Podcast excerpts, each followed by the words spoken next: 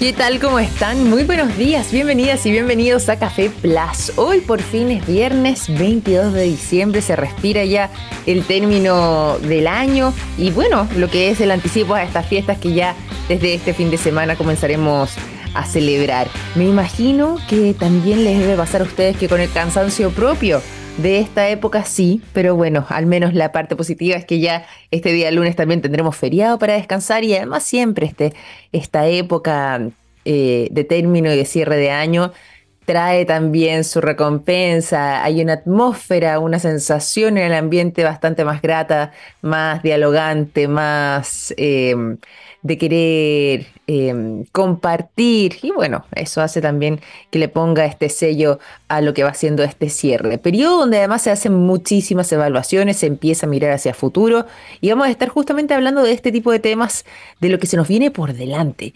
Eso va a ser parte del capítulo del día de hoy, algunas proyecciones que ya se están haciendo respecto a eh, lo que podría suceder en materia tanto tecnológica como también en materia medioambiental para el 2024. Y un recuento breve, no es el final, porque vamos a seguir seguramente también en esto durante la próxima semana, pero de cómo nos hemos estado conduciendo durante este año 2023 y cuáles vendrían siendo algunas de las... Eh, cosas más sorprendentes que nos trajo este año y que sabemos, sobre todo en temas de tecnología, por ejemplo, vino a em, generar una verdadera revolución y un cambio que a algunos les atemoriza, a otros les entusiasma respecto a cómo vamos a conducir eh, o a conducirnos en lo que tiene que ver con la implementación de la inteligencia artificial, inteligencia artificial que dicho sea de paso, existe como tecnología desde hace mucho tiempo en las distintas industrias, sin embargo ahora se abre al uso cotidiano de las personas y eso podría generar una transformación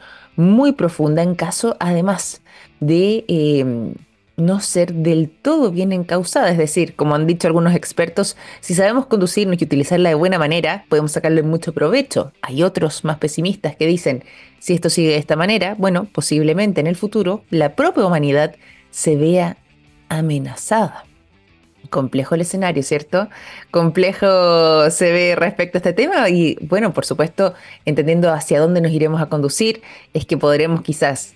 Eh, comprender más lo que se nos venga a futuro, pero es parte de los temas que estaremos abordándolo, eh, abordando, digo, en el capítulo del día de hoy. A propósito de lo que yo les mencionaba de mm, eh, estos recuentos y también de eh, estas proyecciones a futuro, cuando estamos hablando de temas de clima, cambio climático y temas medioambientales que se cruzan finalmente también un poco en todo esto, es que hay un anuncio muy interesante que están compartiendo eh, la Associated Press em, desde hace algunos momentos atrás y que daría cuenta de un hallazgo bien relevante que realizaron algunos científicos enfocados en lo que em, es el tiempo oceánico y el clima global. Y habría una relación que eh, es interesante porque estaría incidiendo en la manera en la que estos factores podrían influir y determinar parte de los comportamientos que hemos estado registrando a causa del cambio climático o más bien del calentamiento global, eh, generando estos fenómenos meteorológicos extremos. Bueno, todo esto ha sido parte de un trabajo que han estado desarrollando desde el Departamento de Ingeniería Mecánica de la Universidad de Rochester, donde en eh, compañía también con eh, un científico investigador del Laboratorio de Energía Láser de esa misma casa de estudios ha logrado determinar, em, o dar más bien, con la primera prueba directa que estaría vinculando tanto eh, este sistema eh, que les mencionábamos recién, el sistema, o más bien la relación entre el tiempo oceánico y el clima global. Y sería la primera vez entonces, como decíamos anteriormente, que existiría una prueba que pudiese vincular estos sistemas meteorológicos que aparentemente muchas veces vendrían siendo aleatorios en el océano con el clima global.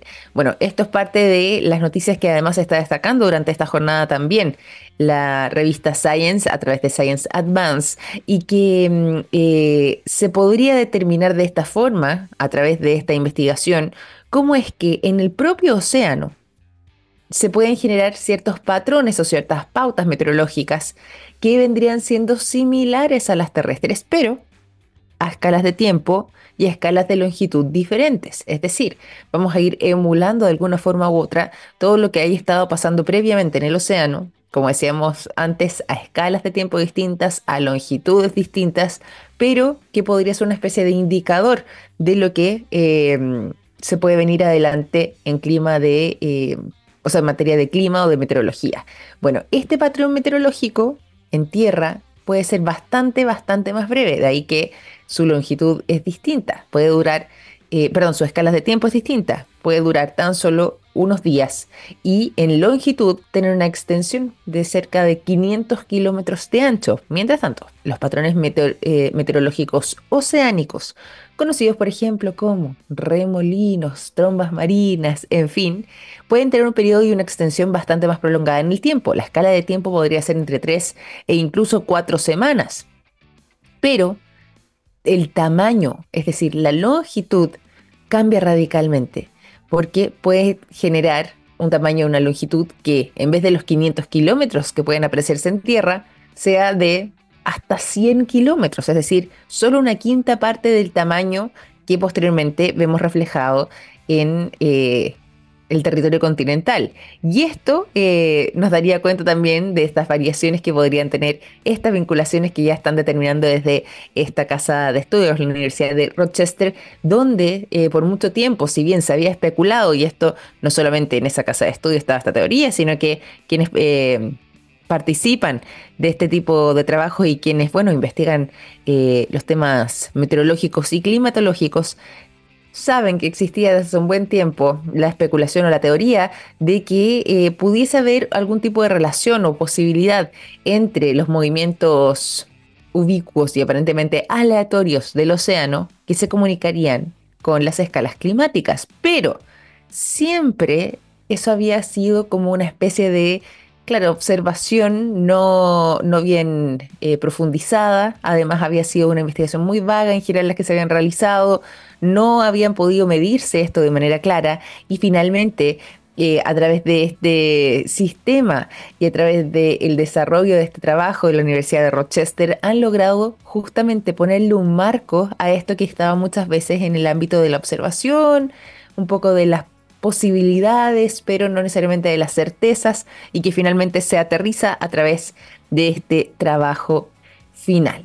Eh, está interesante porque, claro, sabemos que el tema eh, climatológico en este caso particular va a ser alguno de las cosas que vamos a estar observando con mayor atención durante el 2024, sobre todo entendiendo todo lo que está pasando con eh, el calentamiento de nuestro planeta, pero por lo mismo, poder entender mejor este tipo de vinculaciones podría ser eh, un factor favorable y que podamos también eh, añadirlo dentro de las medidas a tomar para que em, podamos de alguna forma u otra intentar mitigar todo este escenario eh, bastante complejo en lo que tiene que ver con el aumento de las temperaturas. Así que nos quedamos también con esta investigación que, como les decía, ya la están replicando los principales medios de comunicación internacional. La revista Science Advances ha mm, hecho también eh, la publicación completa de este trabajo que se está realizando entonces y que ya llega a sus primeras conclusiones en la Universidad de Rochester. Nos vamos a ir cuando hizo las 9 de la mañana con 11 minutos a la música, ¿sí? Vamos a seguir continuando acá en el programa para irnos al sonido de Arctic Monkeys. La canción I Bet You Look Good on the Dance Floor es lo que suena a continuación.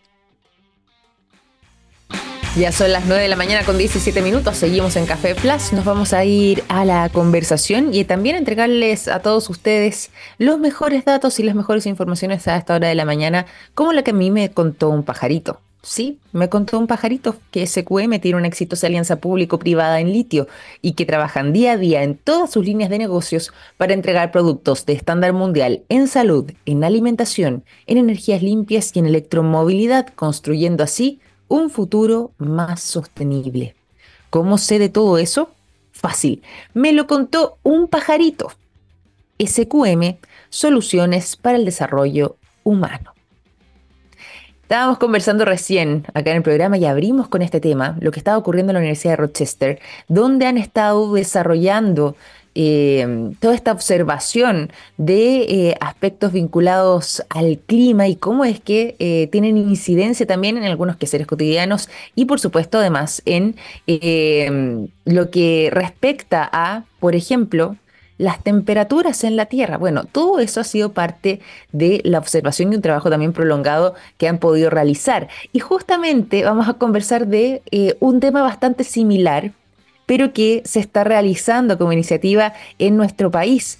¿Por qué? Bueno, porque recientemente, hace eh, poquitas semanas atrás, hace algunas semanas atrás, se hizo el lanzamiento del Observatorio Climático de la Universidad San Sebastián, que va a permitir además eh, hacer observaciones en ámbitos muy diversos y muy significativos como todo lo que tiene que ver con eh, poder hacer eh, su aporte a eh, los temas vinculados a la agroclimatología, a los temas vinculados, por ejemplo, también con los incendios forestales, hacer un monitoreo profundo y además, bueno, muchísimas otras, muchísimos otros usos y de mm, capacidad de investigación que le vamos a estar preguntando a quién es nuestra invitada del día de hoy. Ya está junto a nosotros, quien es la jefa del Observatorio Climático de la Universidad San Sebastián, Paula Santibáñez. ¿Cómo estás, Paula? Bienvenida a Café Plus. Muy buenos días.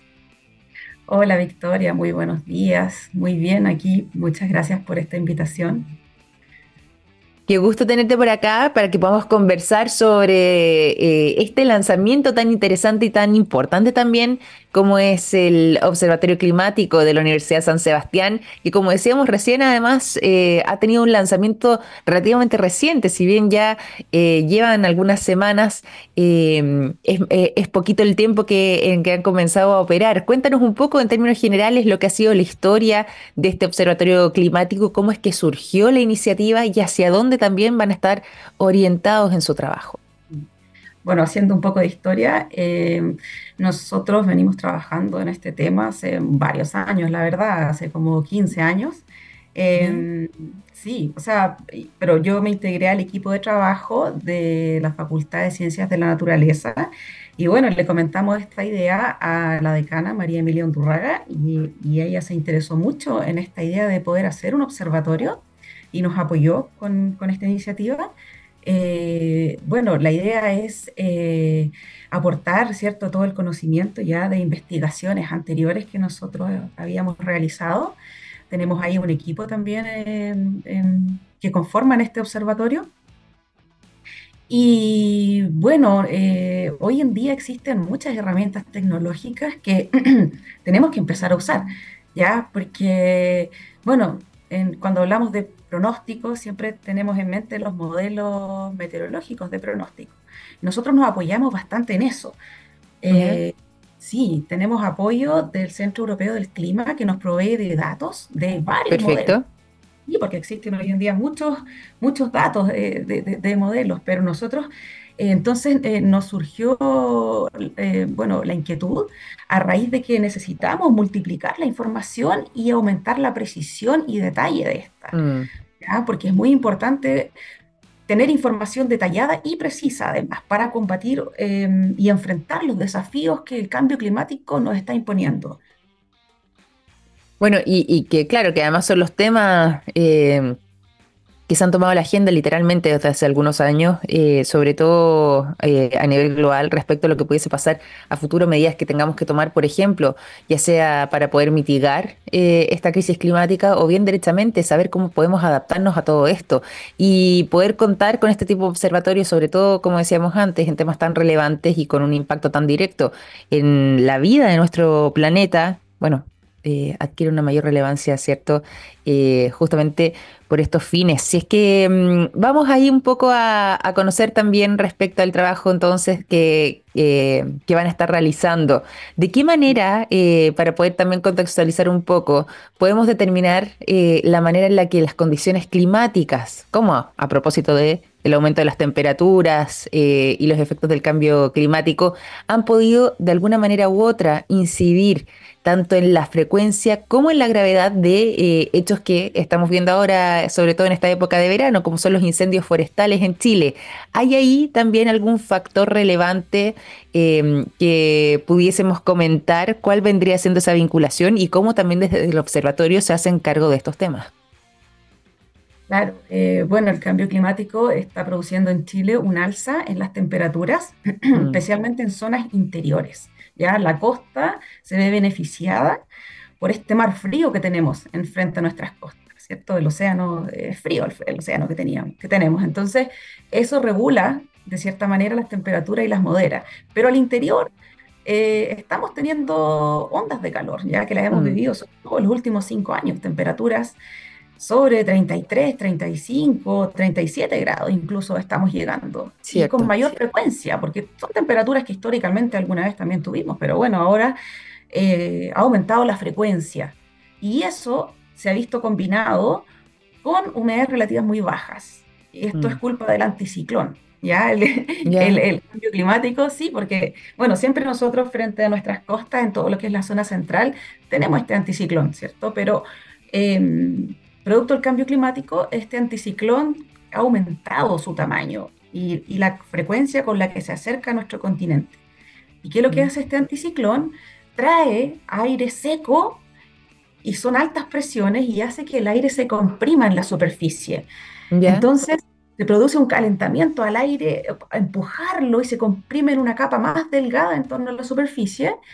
Por lo tanto, adquiere mayores temperaturas, pero además es un aire seco y también se producen vientos. Producto del cambio climático, hemos visto un, aumento en la velocidad del viento. ¿ya? Por lo tanto, si combinamos estos tres factores, eh, altas temperaturas, baja humedad relativa y fuertes vientos, eh, tenemos todas las condiciones para que los incendios se propaguen, se den condiciones para que y se vuelva difícil el manejo también. ¿Ya? Porque mm. se arman estas tormentas eléctricas, o sea, tormentas, perdón, de fuego que se llaman, que el fuego se propaga con mucha velocidad y, resulta muy difícil hacer eh, combate de ello. De la, Claro, el combate de los incendios. Oye, qué interesante por esa, esa vinculación que además me imagino también va a ser parte de, las cosas que estén observando, sobre todo además en un territorio tan extenso como el nuestro y donde sabemos que durante los últimos años hemos eh, sido azotados literalmente por eh, incendios forestales que han sido devoradores y que eh, incluso como aquel que, que vimos en, a fines de 2017, 2018, eh, donde gran parte del territorio se vio afectado, sobre todo en la zona centro-sur de Chile, bueno, poder contar con herramientas de este tipo que permitan hacer ese monitoreo y de alguna forma u otra quizás también permitan anticiparnos a eh, evitar al menos la, magnitud que, recordamos en, incendios previos. ¿Se puede contar con esa posibilidad eh, de poder hacer ese trabajo? Hacer los desde ahí. Claro, el objetivo del observatorio es ese, es eh, hacer pronóstico. Ya nosotros, mm. eh, te contaba en un inicio, tenemos eh, datos del Centro Europeo del Clima que nos provee de datos de muchos modelos, pero nosotros además em, incorporamos variables locales. Es decir, em, tratamos de aumentar la precisión y el detalle de esta información. Y para eso estamos haciendo uso de inteligencia artificial que nos permite entonces combinar información de modelos de pronóstico con datos locales. Datos locales como por ejemplo estaciones meteorológicas, imágenes satelitales de elevada resolución espacial, elementos mm. como la topografía, que son elementos muy locales que muchas veces no están incorporados en los modelos globales, que a mayor escala. Por lo tanto, eh, nosotros eh, estamos haciendo un pronóstico a seis días de las condiciones em, climáticas las condiciones adversas, ¿cierto? Para la, porque favorecen la, incidencia y la propagación de los incendios. Entonces, nosotros en este observatorio tenemos mapas muy detallados, son mapas continuos, de manera que el usuario puede pinchar eh, cada localidad de Chile y puede obtener cuál va a ser el riesgo. Entonces, por un lado tenemos nosotros eh, variables climáticas como la temperatura, la humedad, precipitación, vientos, Y por otra, hay otra sección donde está, aparece un índice de riesgo de incendios forestales. Y ahí aparece con verde cuando es bajo, empieza a cambiar amarillo, naranjo y muy rojo, y rojo cuando ya es crítico. Entonces muchas veces se ve como el rojo se va moviendo, a veces está como en zonas más cercanas a la costa, después con los días empieza a desplazarse hacia el interior, muchas veces en precordillera, el, cuando hay estos vientos secos, el raco, puelche que le llaman en muchos lugares, que son, son vientos secos, em, cálidos. Por lo tanto, esto permite eh, anticiparse y, donde, y permite ¿cierto? focalizar las medidas de prevención en los puntos donde van a ser más críticos. Eh, de manera que nosotros queremos aportar entregando una herramienta que permita hacer gestión de los, de los recursos para combatir los incendios.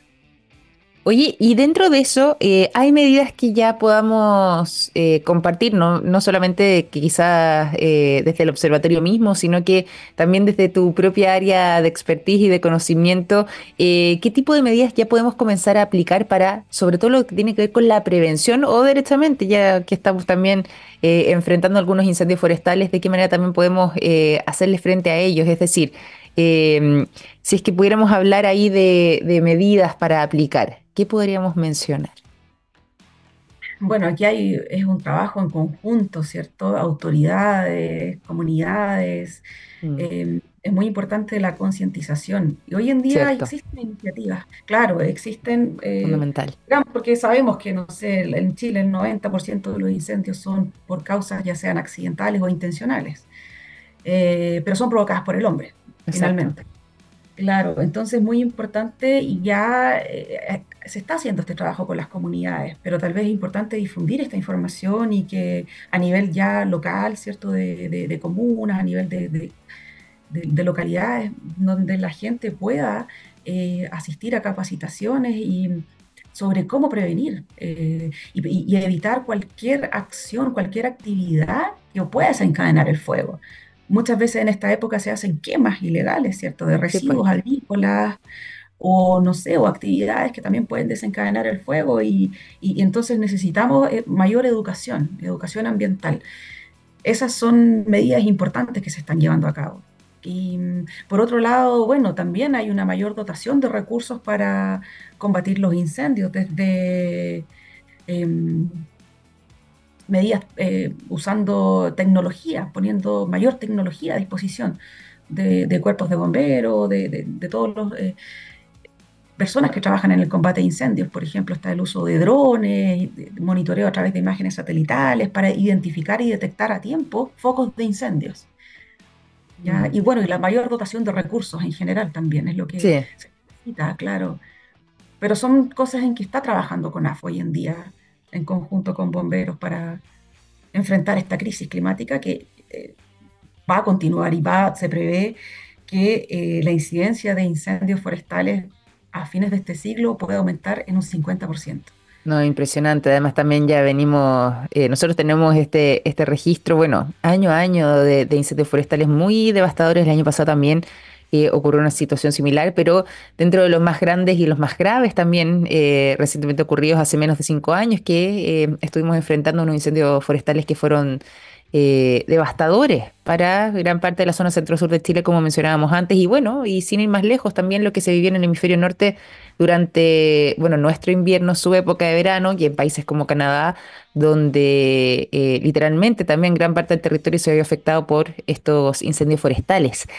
Hemos estado aquí transitando por estos temas porque eh, son temas que además, sobre todo en época de verano, como estamos enfrentando nosotros, eh, se vuelven más presentes y bueno, quienes habitan en la zona centro o quizás en algunos lugares del sur de Chile, de Chile ya han sentido quizás un poco el olor a humo que proviene de, algunos incendios forestales. Eh, sabemos que hay lugares donde se ha emitido la alerta roja, en comunas cercanas, también en la región metropolitana, por ejemplo, en la región de Valparaíso. Estamos atentos ahí a lo que sucede y queríamos aprovechar también parte de esta contingencia para hacerte esas preguntas, pero te quiero preguntar también sobre otro tipo de observaciones que seguramente eh, ustedes van a poder realizar desde el Observatorio Climático de la Universidad de San Sebastián, como tiene que ver con ciertos fenómenos climáticos como el fenómeno de la niña y el niño. Y este año en particular nosotros estuvimos muchas veces conversando sobre esos temas acá en el programa y hemos señalado además cómo es que mm, va a seguir desarrollándose este fenómeno del niño que estamos atravesando actualmente y el impacto que eso pueda tener en eh, la sequía que ha afectado también a nuestro país. Si hablamos de esos temas y también del rol que tendría el observatorio para la observación de este tipo de fenómenos climáticos, ¿cuáles vendrían siendo, crees tú, los desafíos que podemos trazar a largo plazo para poder al menos reducir nuestra vulnerabilidad eh, frente a esta eh, sequía que nos afecta o incluso también llevado a los temas como el que mencionábamos recién, al tema de los incendios forestales. Claro, bueno, este año estamos enfrentando el fenómeno del niño. Sí. Eh, eso por una parte, bueno, este año este fue un invierno lluvioso, como no teníamos hace muchos años. Sí, sí. Unos 10 o más que no teníamos, yo creo unos 14 años que no teníamos un invierno con los montos que registramos este periodo. Entonces, por una parte eso eh, ha aliviado un poco las condiciones de vulnerabilidad, ¿cierto? En, en, Bio, Bio este año hemos tenido, hasta el momento, hemos tenido una menor cantidad de, incendios en esa región, debido a que ah, hace poco, hasta la semana pasada nomás hubo precipitaciones, ¿cierto? Entonces la, la vegetación y el suelo dispone de mayor humedad. Pero eh, ya a partir de ahora, ¿cierto? Se prevé este fin de semana una situación crítica, porque mm. las temperaturas van a aumentar, van a aumentar en esa zona, hay 35 grados pronosticados para el día domingo y lunes. Claro.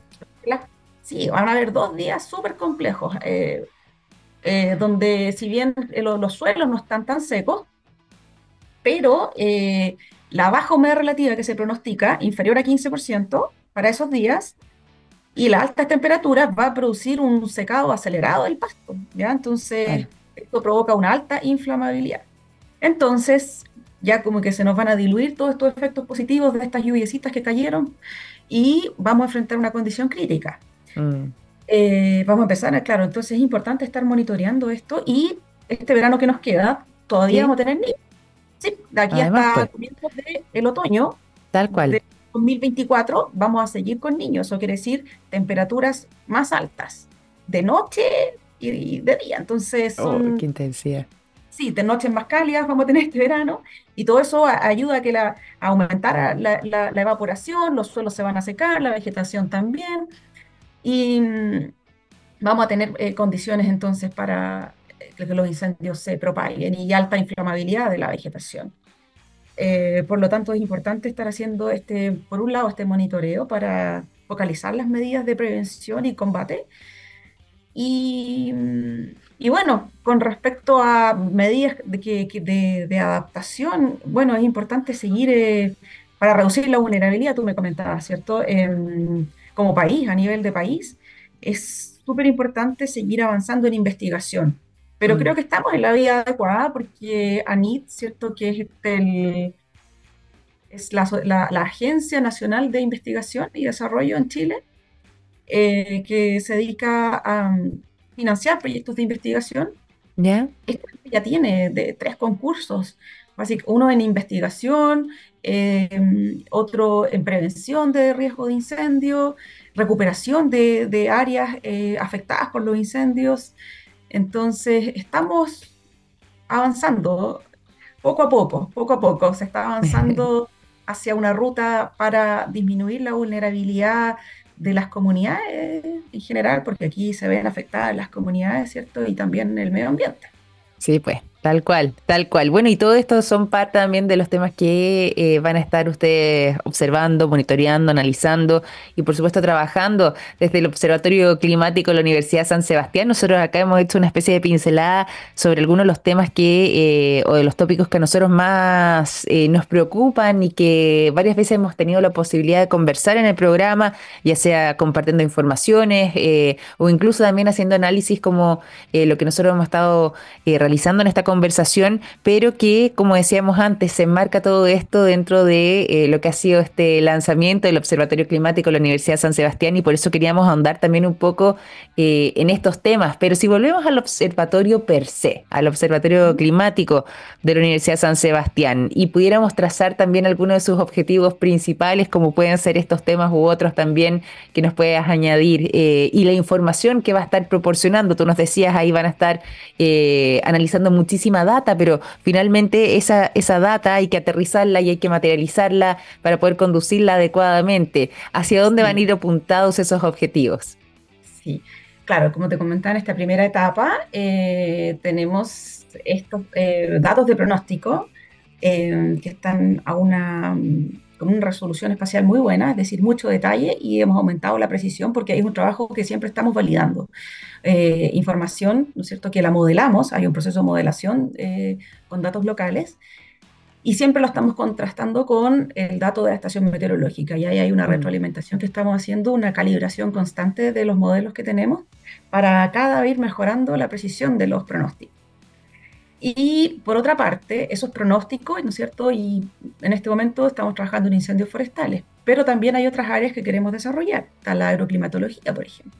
Después ya viene, se acaba la, época de incendios forestales, ¿no es cierto? En abril, mayo, bueno, cada vez se extiende más un poco la, eh, eh, la fecha de incendios, pero luego ya empieza el invierno y en invierno hay pues. otras variables que se pueden monitorear, eh, en la agricultura especialmente. La mm. agricultura necesita durante el invierno también monitorear algunas variables relevantes. Eh, sí, las especies em, frutales, varias especies frutales necesitan una cierta acumulación de frío eh, durante cierto el invierno para tener un adecuado reposo. Este adecuado reposo les permite después, durante la primavera, florecer a las plantas y obtener eh, buena producción. Y si eso no ocurre, cuando los inviernos son muy cálidos o se ven interrumpidos, por ejemplo, tenemos días donde el invierno de repente hay temperaturas sobre 20 a 25 grados en pleno mm. julio, pleno agosto, esto desordena las plantas. Las plantas, su ciclo se desordena, esto como que si uno en la noche se tiene muchos despertares, ¿cierto? Uno después al día siguiente no está con un Anda cansado, ¿cierto? Sí, a las plantas les, pasa exactamente lo mismo. Es buena manera de explicarlo. Sí, están en dormancia durante el invierno, que es necesario. Ya, pero si tienen esta interrupción de ciclos de días cálidos, el reposo no es adecuado. Lo que se traduce finalmente es en menos producción o de baja calidad. Mm. Entonces, para los agricultores es súper importante también ir monitoreando la calidad de este frío. Hay ciertos indicadores ahí que nos permiten hacer un monitoreo de ellos. Luego las heladas también, ¿ya? Porque también tenemos agricultura, ¿cierto?, de especies persistentes. Paltos cítricos ha aumentado muchísimo en los últimos años la, cantidad de plantaciones de estas especies subtropicales, porque claro, debido al aumento de las temperaturas han mejorado las condiciones para, para estas especies. Pero eh, hemos seguido teniendo eh, incidencia de, de, de, heladas polares muchas veces, ya heladas que son mm. bastante intensas, y también se requiere un pronóstico bien detallado porque... Eh, sabemos, ¿cierto?, que ya viene una onda polar, va, aumenta la probabilidad de, heladas en, la zona central, por ejemplo. Pero las heladas son un fenómeno que tiene una variabilidad espacial impresionante. A veces tenemos heladas en un sector y, no sé, 500 eh, metros más allá no, la, no hay. Ahí hay mm. variables topográficas, locales, que influyen, ¿cierto? Y nosotros hemos trabajado muchísimo en eso, desde hace muchos años. Entonces, esta también va a ser una herramienta súper potente para que los agricultores puedan consultar y ver cuál va a ser el riesgo de la en su predio y anticiparse, anticiparse para poder aplicar medidas, por ejemplo, de prevención y manejo del, de la helada, de las temperaturas, ¿cierto? Totalmente. Sí. Y sobre todo además en un país como el nuestro, donde eh, todo el tema del agro es parte también de casi de nuestra identidad nacional. Eh, tenemos tanto, Totalmente, tenemos una extensión tan, tan importante además que, mm, territorial, pero por supuesto además todo lo que eso genera, lo que conlleva en la vida de las comunidades, en incluso aspectos culturales que, que nos afectan, que está vinculado al mundo del agro y entonces poder contar con herramientas de este tipo para poder eh, estar atentos también a, de qué manera eh, poder trabajar frente a los eh, fenómenos climáticos o bien eh, derechamente el, este aumento de las temperaturas que podrían afectarnos eh, es clave para poder seguir manteniendo toda esta toda esta mm, eh, cultura del agro, ya podríamos decir, o todo lo que involucra eh, esta industria y Sí, llevarla a de buena mayor manera. información. Claro, pues. Es- es- es fundamental. Eh, disponer, ¿cierto? Y, y hacer monitoreo permanente y, y abierto. Eso es lo importante, que Sí. la información que está disponible en el observatorio es abierta. Em, cualquiera puede consultar la información. Y sí, bueno, como eh, estamos en este momento trabajando en el pronóstico, pero también vamos a desarrollar la parte de monitoreo, es decir, para atrás, qué ha estado pasando. Y la idea es empezar a acumular información de temporadas anteriores, porque siempre uno compara y dice, pucha, el año pasado, por ejemplo, tuvimos eh, súper buenas producciones en cítricos, por ejemplo. Pero es importante entonces revisar qué pasó en esa temporada, cómo estuvieron las temperaturas, la humedad, qué sé yo, y este año, ¿cómo vamos? Entonces, todas Claro. esas son herramientas que nos van a permitir luego anticiparnos también y empezar a encontrar explicaciones y también eh, poder empezar a hacer un manejo eh, más sostenible también y que nos van a permitir obtener, mm, ah, la verdad es, la, es adaptación, es adaptación al cambio, porque estamos en un Sí. clima en constante cambio.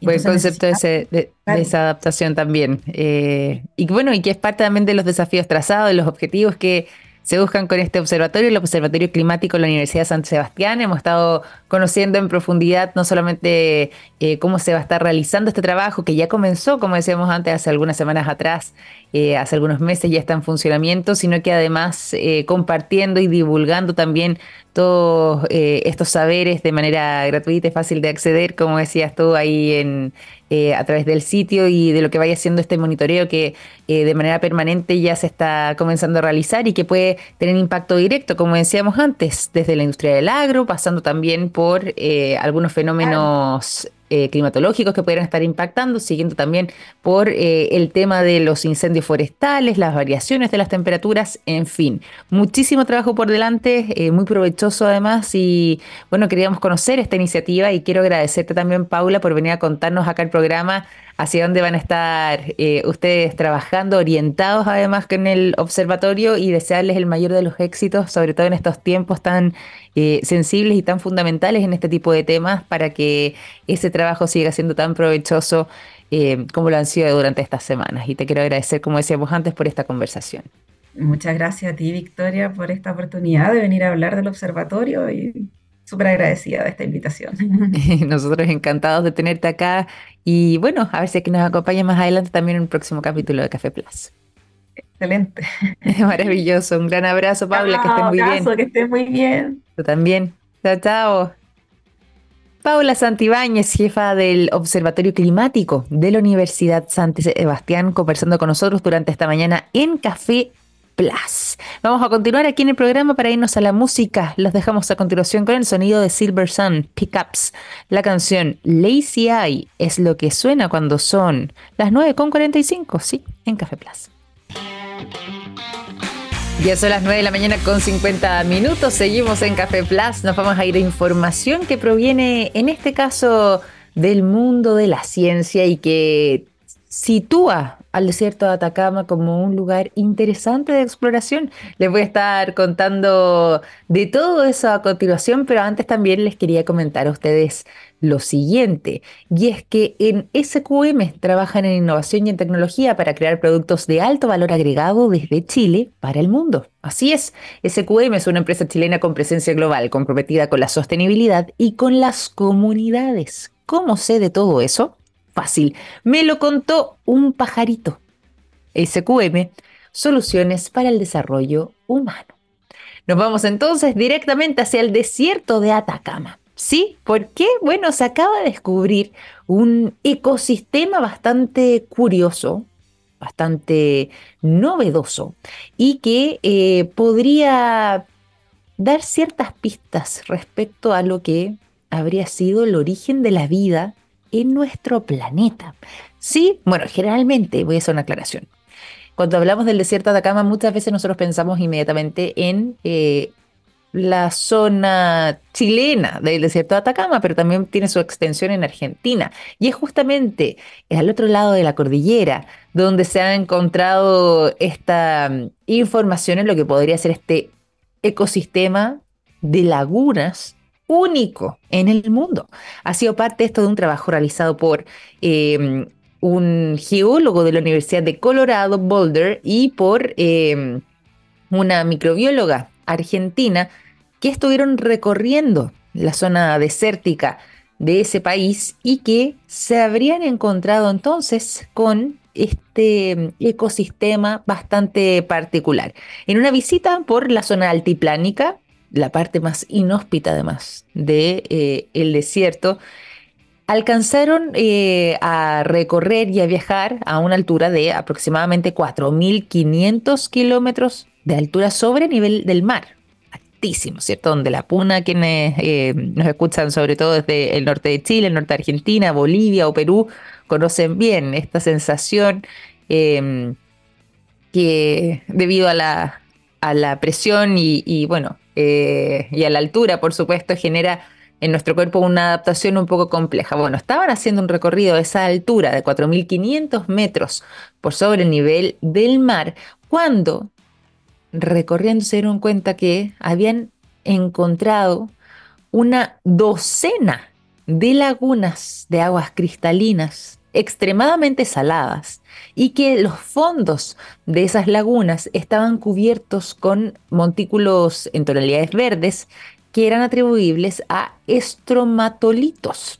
Sí, los estromatolitos vendrían siendo estas especies de em, rocas vivientes, así se les conocen, y que serían como arrecifes microbianos que eh, son formados por granos minerales que se pegan los unos a los otros como mm, o más bien a causa de una agrupación de bacterias. Y en este caso en particular, según la NASA, vendrían siendo una representación de la evidencia fósil más antigua que pudiese existir en nuestro planeta y que dataría de a lo menos 3.500 millones de años atrás. Maravilloso, ¿ah? Bueno, desde sus orígenes es que eh, estos estromatolitos obtuvieron energía del sol y eh, van produciendo oxígeno. Y eso hizo que fuera aumentando el volumen del oxígeno, eh, de este elemento químico particularmente contenido en nuestro planeta, en la atmósfera de la Tierra, y que alcanzara hasta el 20% en su en la antigüedad, lo que generó que se dieran condiciones que permitieran la prosperidad de la tierra, de la vida, digo, en la tierra, y que de ahí podría incluso venir nuestros orígenes. Bueno, se estima que en este caso nuestro planeta dataría de hace aproximadamente 4.500 millones de años atrás, por lo mismo, eh, cuando estamos hablando de los estromatolitos, estamos hablando eh, de una forma de vida no solamente fundamental para nuestro desarrollo, sino que además de las más antiguas. Y eh, en ese tiempo, nuestro planeta, por supuesto, era muy distinto a como lo conocemos hoy. Ahí está esta noticia que está dando la vuelta al mundo y que vendría siendo un tremendo hallazgo el que realizó esta investigadora argentina en conjunto también con este investigador eh, norteamericano de Colorado que estuvieron entonces recorriendo esta zona altiplánica del desierto de Atacama en el lado argentino y donde se habrían dado cuenta entonces de la presencia de este ecosistema de 12 lagunas que contendrían altas dosis de estrematolitos y que eh, además, dicho sea de paso, y agrego el dato, dentro de las aguas cristalinas de estas 12 lagunas también eh, habría una alta concentración de arsénico. Bastante más salinos serían estas aguas que los mares que tenemos, por ejemplo, hoy por hoy en nuestros océanos. Y eh, todo eso daría cuenta de un ecosistema único que podría servir y contribuir enormemente para poder estudiar cómo fue el desarrollo de la vida en nuestro planeta. Qué maravilla, ¿eh? qué fantástica noticia y qué bueno que podamos seguir sorprendiéndonos también en estos tiempos donde hay tanta monitoreo satelital, donde ya sentimos que lo conocemos por completo, lo hemos recorrido de punta a punta. Bueno, todavía hay ciertos rincones que nos siguen sorprendiendo, como este caso. Entonces, en pleno desierto de Atacama, eh, a más de 4.500 metros de altura con este ecosistema de 12 lagunas que eh, darían cuenta de cómo se fue formando la vida en nuestro planeta. Y con esta noticia maravillosa que vamos a comenzar a despedirnos en este capítulo de Café Les quiero agradecer a todos ustedes por habernos acompañado durante esta semana, pero además desearles felices fiestas, que los disfruten, que lo pasen en familia, con sus amigos, con sus seres queridos, que sea un bonito descanso además y un buen momento de encuentro. Así que lo mejor para ustedes en estos días y nosotros ya nos reencontramos el próximo martes con más Café Plus. Un gran abrazo, que estén muy bien, cuídense mucho. Chao, chao.